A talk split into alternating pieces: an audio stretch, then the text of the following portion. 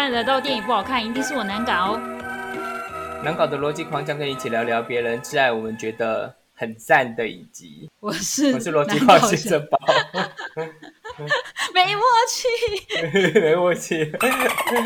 好，那先解释一下，呃，今天是临时说系列的第一 P 八，好一 P 八，对，然后我们的主题是热门台剧《熟女养成记二》。为什么临时说系列会在周四上？一般是上电影。这边要自问自答一下，因为我们的频道会在十月改版，然后九月底会正式发布，所以这边先预告。对，我们就来介绍这个影集。さよさよさよなら《淑女养成记》这一次我们要介绍的主要是讲第二季啊。 嗯，然后第一季主要是讲陈嘉玲，她是一个在台北打拼多年的北漂族，三十九岁的她就面临了四十岁的大关，然后也即将跟交往四年三个月的男友论及婚嫁。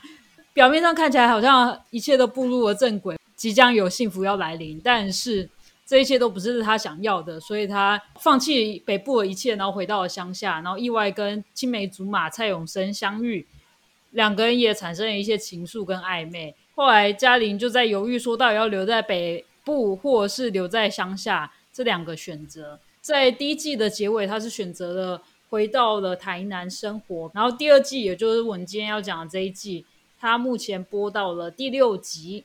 第二季的开始是陈嘉玲已经买到了那间鬼屋了，并且开始进行装修。弟弟则是跟他的同志伴侣即将飞去英国伦敦，但是结果这件事情在第一集的时候没有去。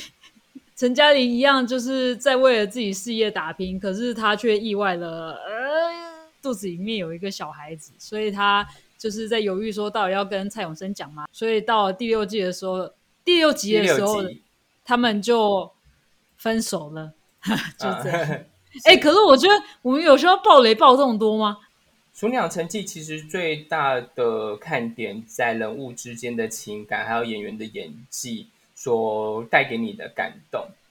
呃，剧情上基本上都猜得到啦，如四十岁女人的压力是不是该结婚，然后该有小孩要不要换工？作？对，其实四十岁一般人不会考虑换工作、欸，我觉得有两派啦，因为我其实的确身边也有一些朋友，他们可能也一样跟我一样是北漂族，可是他们到一个年纪了之后，可能不想升会想回，家，会想回家，但是对对你说整个大换跑道基础上是不会，原则上来讲是不会，很少。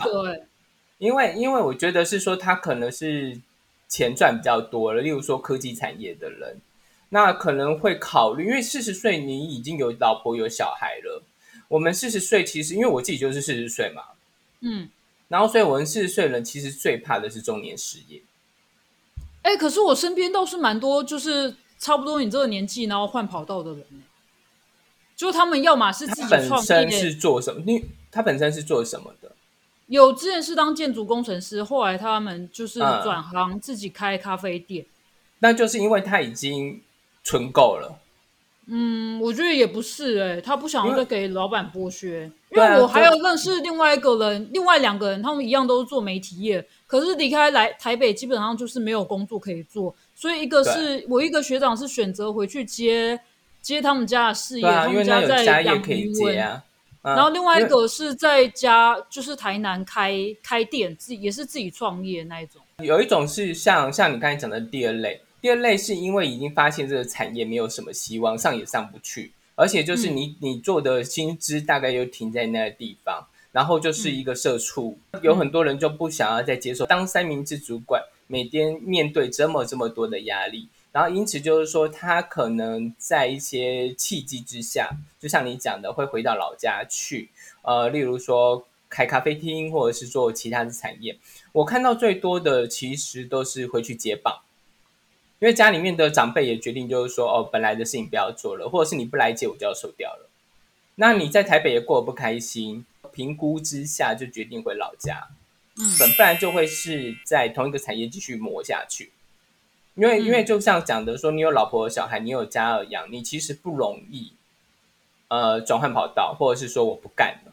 呃，绕回来讲，就是说这个戏其实看点是在情感上，所以就是很多部分就会你也想得到，对，没错，就嗯。不意外啦。我觉得他就是台湾人的生活缩影，如果他是。演出来给你看而已，而且他是用一种是。比较散文记事的方式来演给你看。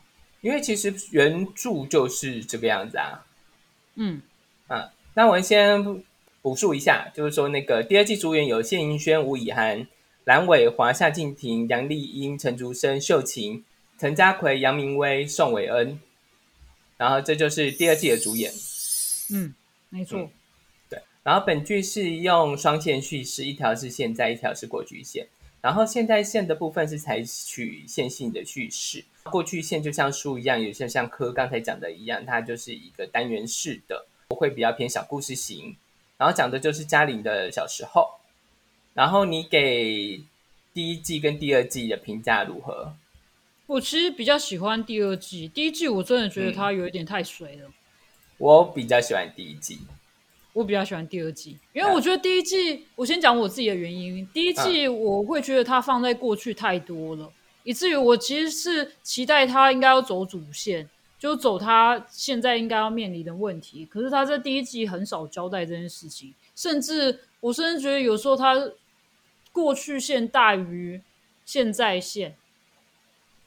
而且他又塞了很多议题，分散在各集里面。像第一季的有一集，他就有讲到他爷爷曾经有受到白孔的压制，以至于他很害怕警察。可是这件事情跟我当初一开始点进这部影片想看的所谓大龄女女子的故事，这两件事情是完全不一样的。所以我第一季看得非常痛苦，我会觉得我到底在看什么？所以我第一季我其实是在录音之前我才把它补完。因为我第一季看到第九集哦，我硬撑到第九集的时候，那一集整集都在讲阿妈要去唱歌这件事情，我就想说到底我在看什么，而且很，我觉得第一集塞了很多很瞎闹的事情，所以导致我没有办法喜欢第一集。但第二季我就觉得它的事件就是现在现发生的事件，就主线很明明确，而且它跟过去就是陈小时候的陈嘉玲也上国中了。所以这两个事件会比较有呼应，因为第一季他的年龄实在差太多，这两个事件怎么看都有一点勾不起来，有一点硬勾起来的感觉，就是现在跟过去。可是，在第二季的时候，它这两条线的呼应就比较明确一点。嗯，嗯，其实呃，第一季的部分它跟着原书走，因为其实书里面并没有现在线啊。嗯，对你有看过原著吗？没有，对，因为喜欢这个戏的人可能会去翻一下原著，我其实蛮喜欢第一季的，因为第一季的部分的话，它就是跟着原著嘛，我刚才讲了。那原著的部分的话，就是在讲一个小女孩的故事，嗯、也是偏单元式，有点像顽皮故事集。就像科讲的，其实过去大，现在小。那现在的部分呢，就只是在讲陈嘉玲她如何确定自己想要什么，如此而已。因此就是说，他现在线等于是有串一件事串起来没有错，但是更多的是在讲他是怎样成长的，他以前有过度过呃经过哪些事件，哪些有趣的事，让他成为一个熟女。我觉得第一集比较好看，它会有就像我刚才讲，它像《顽皮故事集》，它就有很多那个时代的感动，那个时代的记忆，像柯刚才讲的。等一下我要举手，我问问问什么是顽皮故事集？《顽皮故事集》是洪文勇的著作，然后他是在写他的小时候，嗯，然后就是那个时候有哪些人文，然后他跟他阿嬷怎么相处，它里面主要都是写他阿嬷部分，然后但是他写的部分都是比较偏男性的，就是小男孩的，然后《熟女养成记》的话，就是从女生的观点出发，所以我觉得他其实两个讲的东西是有点像的，只是一个是男生，一个是女生。那这样被你一讲，我觉得它更像齐军以前写的散文。有，其实其实这些这几个作品都是散文。嗯，个人认为，女生会比较喜欢第二季，嗯，男生会比较喜欢第一季。因为等下有男生喜欢吗？我其实不太确定哎、我不是很确定哎、因为其实这个戏比较偏给女生看的，因为它的收视率好像是对妈妈们比较喜欢。对妈妈们，大概三十五岁以上左右的女性，呃，因为其实他就讲了一些我们那个年代的记忆啊，很比方说，多啊。你们家你们家应该也不是那种厕所在外面或浴室在外面的吧？没有，我们家没有。哦，因为我以前小时候的乡下也就是在外面，虽然我们乡下现在还是在外面，啊哈，然后然后每次去洗澡就觉得超级不舒服，好可怕吧？应该很多虫吧？不至于到很多虫，因为其实你知道它就没有很远，等于是说在我们的三合院的后方而已。嗯，我知道。对，然后大概就是要跨一个小水沟过去，这样就到了。但是我我我就会觉得有一种嗯，奶油，嗯我觉得是奶油，就是你洗完澡之后干净的，就你还是不是在房间房子里面。对，然后你还要就穿着拖鞋回回回去，所以我一直都不习惯，因为你知道我在乡下有住过几年，很小的时候啦，然后但是到不管不管几岁，我都觉得很不舒服，然后要舀水，要舀水，因为可能我就是一个很都市的人，所以我就是习惯要连蓬头或者是怎怎么样。后来虽然我们亲戚后来也是嫁妆了，但是就一直留在那个要舀水的印象之中。然后我我其实是说真的，我好不习惯了。对，然后所以我觉得其实他，呃嗯，你说你说，没没事，呃，我我我原本要讲的事情是，我觉得这部戏让我觉得感动的点是，我可以听到很多我现在可能在生活当中听不到的台语。呃，就是因为我们住在北部、哎，因为因为南部其实还是蛮多的。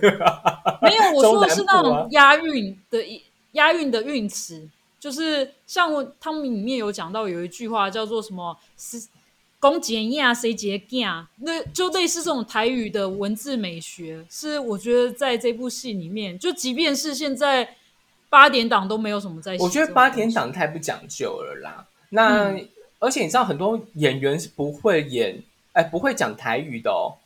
然后他们去演台语八点档哦。我知道，你知道像那个谁，就是那个 Junior，以前丸子三兄弟的 Junior，哦不好意思，他完全不知会。OK OK，算了，小小声他完全不会台语。哎哎，我只能说现在钱很难赚啊，就是，所以逼不得已去。对，他是百分之百的外省人，因为他好像姓韩吧？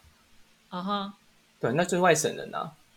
嗯，对，然后他完全不会啊，然后他还去演，然后我就觉得超厉害的，他讲的很好哎、嗯，其实我觉得大家还是平时间要多使用台语啊，因为我们的方呃，以台湾的两大方言来讲，目前使用人口都有下降，尤其是客语，客语特别严重，所以如果是客家人有听到的话，建议就是还是多学点客语，因为真的不学不使用的话就会失传。嗯，嗯，对，虽然我平我虽然我台语很烂，但是我还是有尽量在使用。没错。对，不过要先赞美一下这个戏，因为这几年终于有一个戏打破了第二季魔咒。你知道什么是第二季魔咒吧？哦，我知道啊，就像之前那个，可以直接点名啊，因为大家都知道，就是有几个戏翻大翻船这样子。哎，那部叫什么？我瞬间忘记了。麻醉，哦，麻醉风暴。我刚才原本要讲什么？你其实要讲白色巨塔。不好意思，我 我白色哦，那好远的。我是说这几年呐、这几年其实嗯哼翻最重的就是、呃麻醉、通灵跟他们在毕业前一天爆炸。嗯主要这些戏多数是没有预想要有第二季，嗯，没错。对其实台湾一般是在写戏的时候，因为不知道它会大卖，所以根本没有规划对关于第二季的内容。没有错。但是我说真的，其实有的戏一集一季就够了，不用到第二季。嗯我这个时候要套用六人行演员讲的一段话，他呃，就是那个时候他们不是在重聚里面有有专访，其中一位演员就是说，呃，你觉得这个戏是不是要应该要要继续下去？然后我忘掉是哪个演员讲的，好像是莫妮卡讲的吧。那莫妮卡就说，呃，或某演员就说，呃，他觉得到这边就好。对啊，我觉得就是留在最漂亮的时刻，你真的不用因为了写下去而写下去。是因为你继续下去就是要搞事，然后就很像台巴一样啊，外遇劈腿有小三，结婚有人呼巴掌，分手复合在一起，没有错吧？因为你看台台八不就是一个戏可以结十十八次婚，然后每次都有人闹事。没错，每次都有人来踢馆，就说蛋姐，对，因为就是因为你获得幸福之后就演不下去了，真的，所以就是说，呃，第二季也有一点点这个味道，然后《熟女二》也有这个味道啊。你说幸福就走不下去吗？就是说你你到了一个幸福的时候，然后你你不搞事，其实你就没有抓嘛，你就没有冲突点。当然，就是我们我们会把冲突点预想成，就是说你一定要分分合合这样子。但是他第二季确实也是落入了就是分分合合这件事情上。嗯，没错。对，所以第一季第一季其实它比较多开心的部分，就像《顽皮故事集》我刚才讲那个样子，那就是很多童真童趣跟记忆还有历史。因为第一季其实它就只有呃陈嘉玲的部分就很简单，就是。分手，觉得我要有自己的生活，因此分手。遇到了一个人，好，我确定我要回台南，就这样。然后其他人的事件也没有那么多。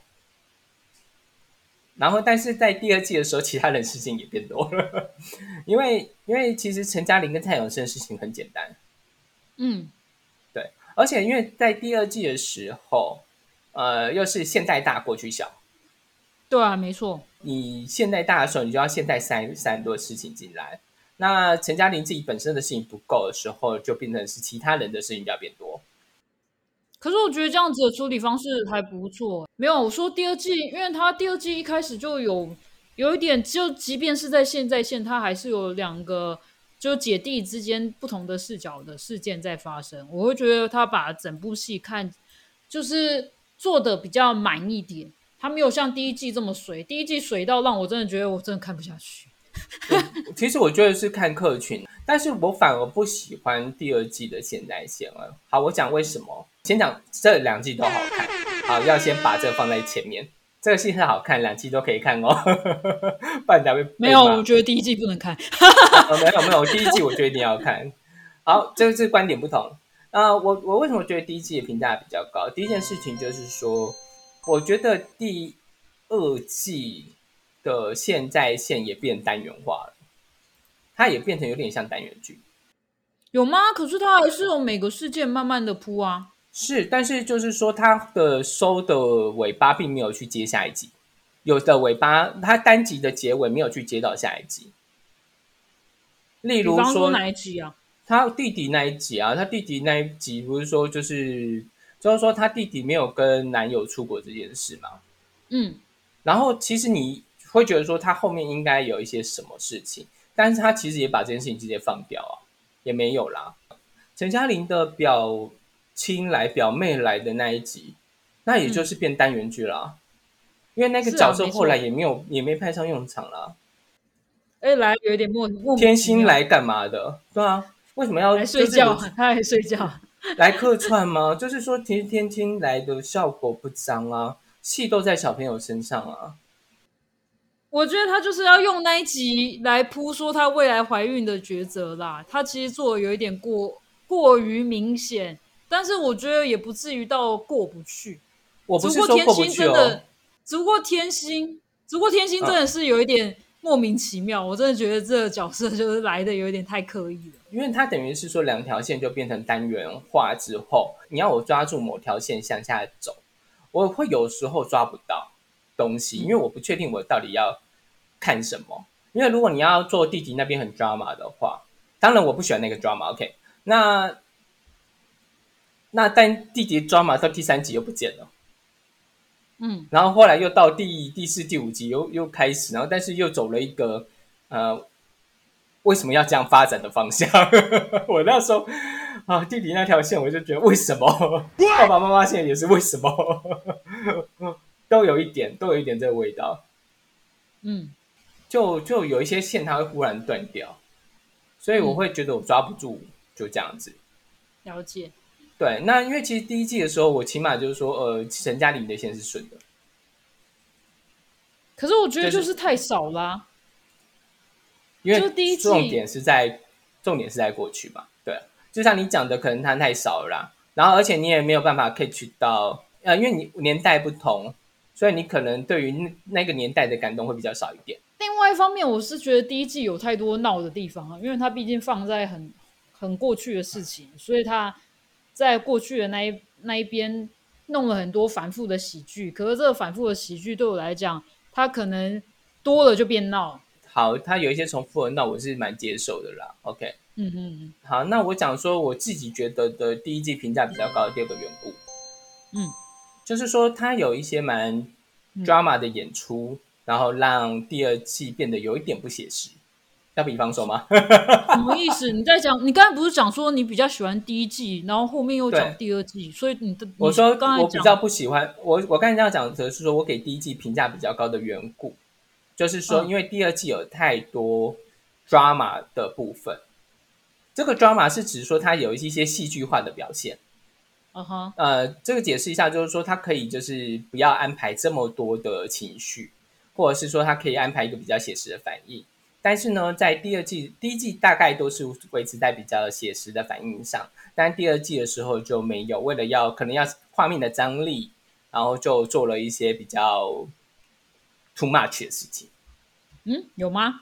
有有，举个小例子，就是说像好，因为反正都爆雷都爆了，就讲弟弟那一块，因为弟弟不想出国。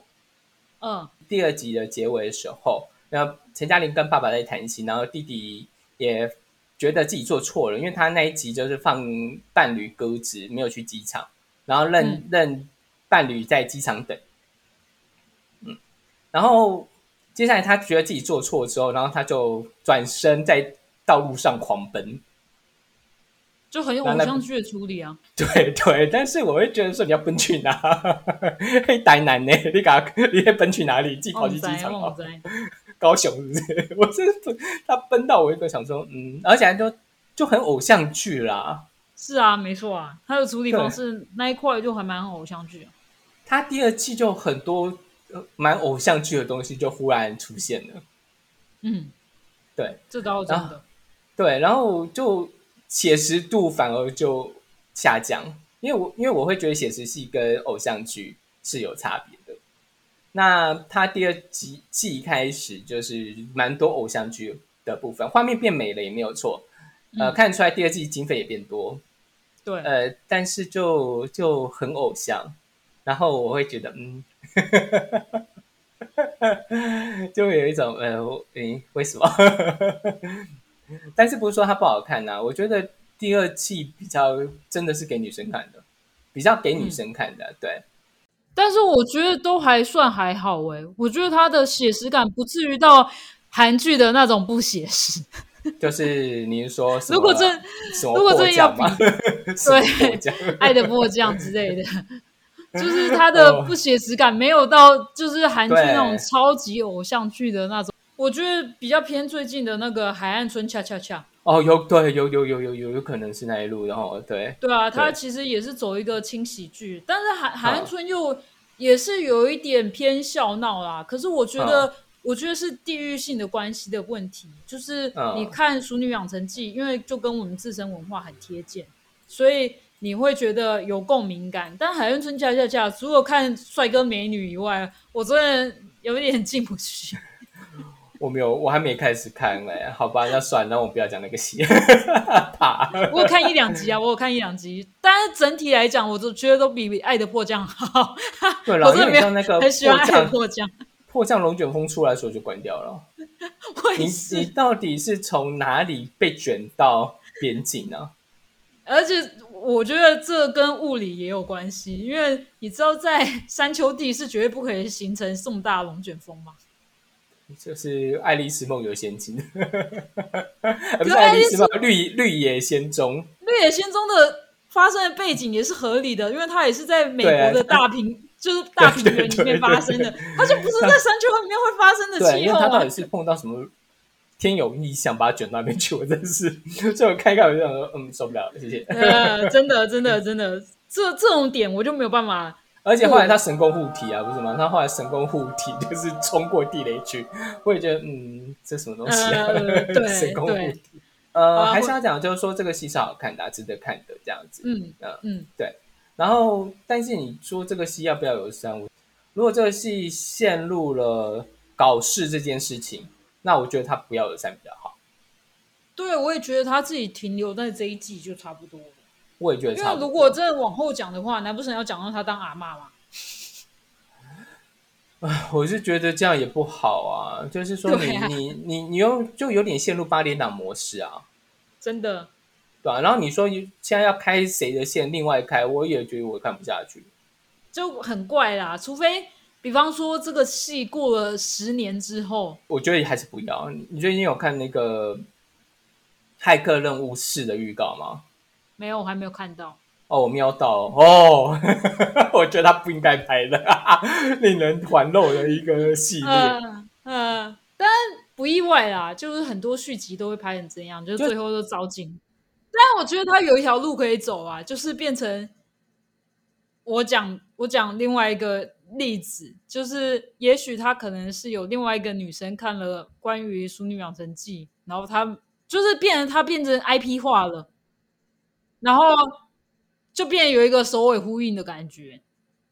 就如果他还是要他还是要走双线叙事的话，他可能就变得有一点像什么，是美味关系吗？有一部电影，它不是那个现在的女生拿咒的食谱，然后跟过去的那个厨师有一点对照的感觉。是美味关系，诶，是对美味关系。梅丽史翠普演对啊，对啊，的。对我觉得他如果将来变成一个超级大作，然后影响一些人的人生的时候，maybe 是可以这样做啦。但是如果他没有到那个程度的话，你这样做，我就觉得是说他在吃，就有点像后来一直翻拍的那个《仙女奇缘》，就是我们所哎那个《东游记》，台湾翻译成《东游记》，然后香港分翻译成《大话西游》吧，周星驰那一部啊。嗯嗯嗯。然后他现在就是不停的在翻拍啊，因为刘镇伟《大话西游》对 对。西游宇宙，西游宇宙啊，神反的这样。然后所以我就说，嗯、因为我目前还没有看到后面两集，然后但是他已经开始有这种味道，有没有？就是无尽的搞事。我我不知道，可是我还是会期待说他关于讨论这个婚姻到底要没怎么，就是关于他们两个之间的感情到底要怎么走下去这件事情。这其实我觉得他应该还是会完美，就是 happy ending 啊，还是会 happy ending，因为他毕竟是喜剧啊。补充一点呢、就是谢云轩他怎么说，他都演到了蛮令人讨厌的女人呢、有吗？有，我还蛮喜欢他在这个剧里面的角色啊。我觉得他有到讨厌吗？也不至于吧。我觉得他其实有一，他演的戏常常都因为铺垫不足，导致说他角色在生气的时候有一点，有点，有点无理取闹。嗯像这个戏打爆雷好了，因为她怀孕之后，她想把小孩拿掉，嗯然后她就就是导演或制作人或编剧，只有给她一场戏，就是说她很恐慌，就是说小孩生下来的话，生生命中只有小孩，然后老公不帮忙。但是因为在整个戏这六集之间，没有呈现出来蔡永生是一个，例如说他就是很手机成瘾的人，或者是说他就是只顾了自己的人。你有这种感觉吗？没有啊，哦，我懂，因没有啊。为弟后面的确才会看到说什么水龙头还是莲蓬头，莲蓬头坏掉什么几个月几个月还怎样的？对，但是他之前都没有铺这件事哦。嗯，这是真的。然后他就给他，呃，他就给一个场景，就是他很恐慌的时候，然后蔡永生在沙发上打电动，然后没有不理小孩，没错。对，嗯，但是我觉得并不构成他不把小孩生下来这件事情啊。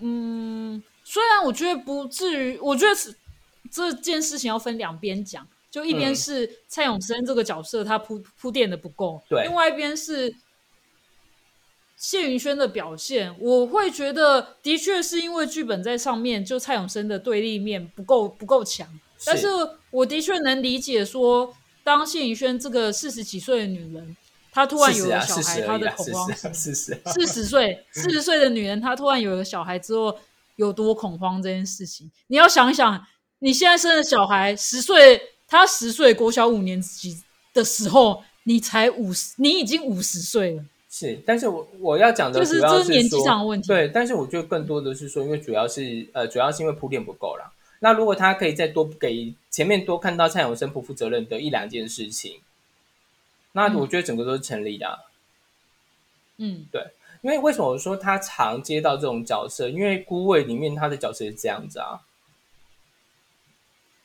哦，我知道你没看过有我有看孤味，哦你有看哦但是孤味有啊，我有看啊。哦，好，因为孤味孤样子啊味里面，我的确会觉得他就是他们这个三个女儿就是就是就是被古仔啊，莫名其妙被古仔啊。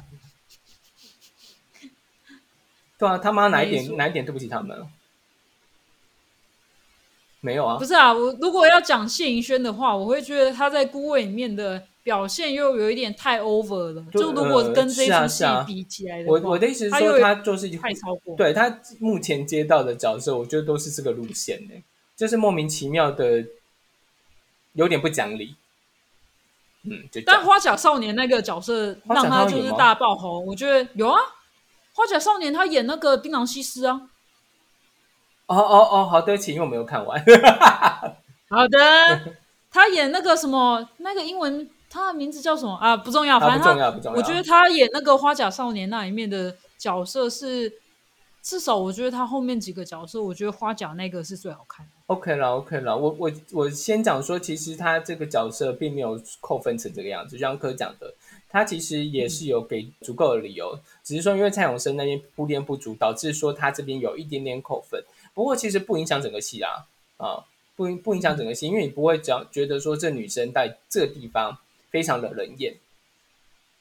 好，就是我觉得这部戏值得推荐的点是，因为他讲了三个不同，应该讲说是四个不同社会阶级、不同知识背景的不同年龄层女人的故事，就是阿嬷跟妈妈，还有她。那我觉得我看到的点是在母女争吵的部分，它的确也是让人家觉得很动人的地方。因为的确母女之间就是会有那种我看不惯你在做什么事情的时候。为什么会说我比较喜欢第一第二季？是因为它又探讨到更贴切现在女性所面临的困境，就关于可能职场上她可能没有办法像男性这么容易升迁上去，还或者是社会带给她的压力，就是女生就一定要结婚，女生就应该要生小孩。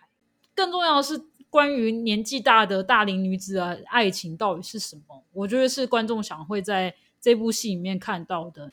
哈，好的，对我讲的，我讲的是比较女性共鸣的感觉啦，就是这部戏是带给呃关于差不多我年纪的女生的感动、就是感动之处。嗯，就是之前讲的要不要结婚这件事，要不要生小孩，那大家、嗯大家的期待对啊，嗯就是应该讲说，我觉得他其实我觉得他第一季第一季其实这件事情蛮明显的啊。